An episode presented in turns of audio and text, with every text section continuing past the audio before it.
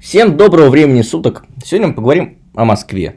Вернее, о том, какой она была когда-то в дни, когда она только появлялась, только зарождалась, как будущий великий город. О событиях, которые произошли где-то 9 веков тому назад. Ведь такой прозаический, всем известный, изученный вопрос оставил нам множество несостыковок, загадок, легенд. Еще со школьной скамьи мы знаем, что Москва появилась в 1147 году. Вернее, кто-то говорит, что это дата основания, на самом деле подавляющее большинство образованных людей знает, что это дата первого упоминания. Когда Юрий Долгорукий произносит свои знаменитые сегодня уже слова, вошедшие, наверное, во все учебники истории. «Придите ко мне, братья, в град Москов». Ну, по одной версии в град Москов, по другой «Придите ко мне, братья, во Москов». Я не думаю, что это важно, но как бы то ни было, вот эта вот ключевая фраза «Придите ко мне, братья, в...» Дальше называют, ну, либо говорит слово «град», в любом случае говорит слово «Москов». И это значит, что в момент, когда туда он приезжает, там уже что-то есть. И это не пустое место, это не деревня, это какое-то место, которое способно принять князя. Ведь в тот момент Юрий Долгорукий уже Ростово-Суздальский князь, а это, между прочим, одно из крупнейших и богатейших княжеств того времени. Ну так зачем вообще Юрий Долгорукий поехал в эту Москву? Историки знают две версии. Первую выдвинул Татищев, исследовавший ныне утерянные рукописи, согласно которой Юрий очень любил забавляться женами бояр своих, а жена боярина Кучки была у него самой любимой. Согласно второй, Юрий Долгорукий просто проезжал мимо по своей Ростово-Суздальской земле, а Москва в тот момент входит в княжество и заезжает к боярину Кучке. Как бы то ни было, при любой из этих двух версий, боярин Кучка умирает. Значит, согласно первой, если мы подавляемся первой версии, то боярин Кучка воспротивился действиям Юрия Долгорукова и, в общем, был за это казнен. А согласно второй, землевладелец не дал должных почестей князю, и за это был казнен, потом брошен в... Сегодня это место называется Чистые пруды, а в тот момент Поганые пруды, где, собственно, и закончил свою жизнь. Так вот, при любой из двух версий мы знаем две вещи. Значит, первое это то, что землей, на которой стоит Москва, ей владели бояре Кучкович, да, или боярин Кучка. Второе, в Москве уже что-то было, куда он мог приехать. Как мы можем узнать, что там могло быть? Ну, во-первых, у нас существует много археологических находок, которые сегодня находятся в музеях Москвы.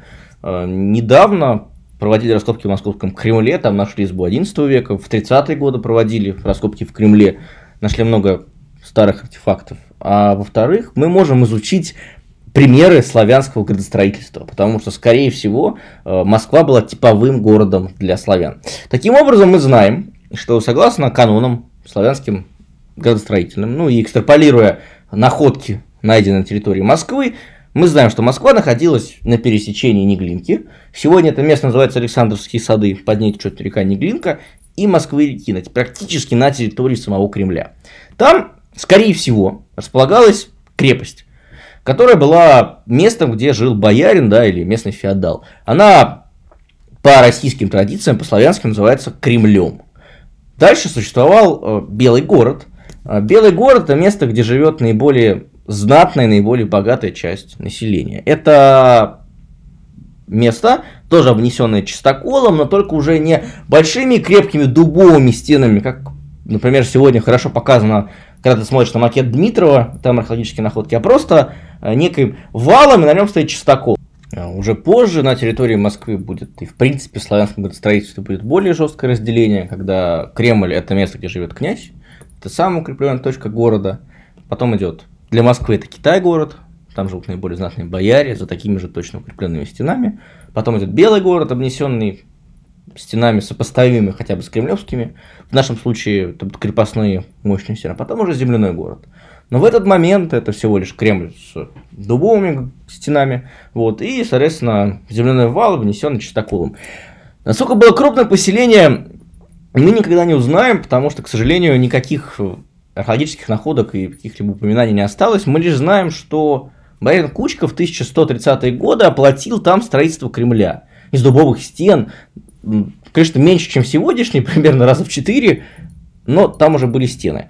А во второе, повторюсь еще раз, мы знаем, что это место было способно принять князя и его братьев. А совершенно не каждый город в 12 веке был способен это сделать. Поэтому там было достаточно крупное, богатое, возможно, даже церковь поселение. Так почему же 1147 год? На самом деле ответ прозаично прост. Впервые этот праздник начинает ежегодно справляться в 1947 году. Хотя впервые отмечен на государственном уровне в 1847 году.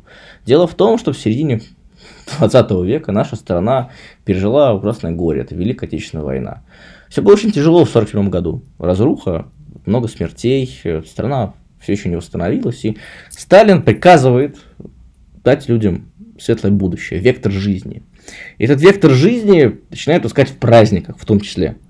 И поэтому историки, недолго покопавшись в архивах, узнают, что вот есть замечательная дата, как раз таки юбилей 800-летия города Москвы.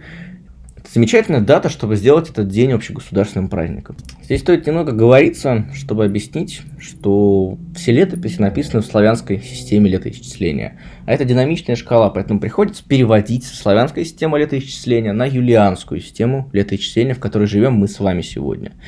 И при переводе как раз таки получается вот эта дата. Еще никто не знал, что в 1130-е годы Кучка строит Кремль, на территории Москвы будут найдены избы гораздо более ранней датировки. Ведь никто еще так глубоко не занимался москвоведением.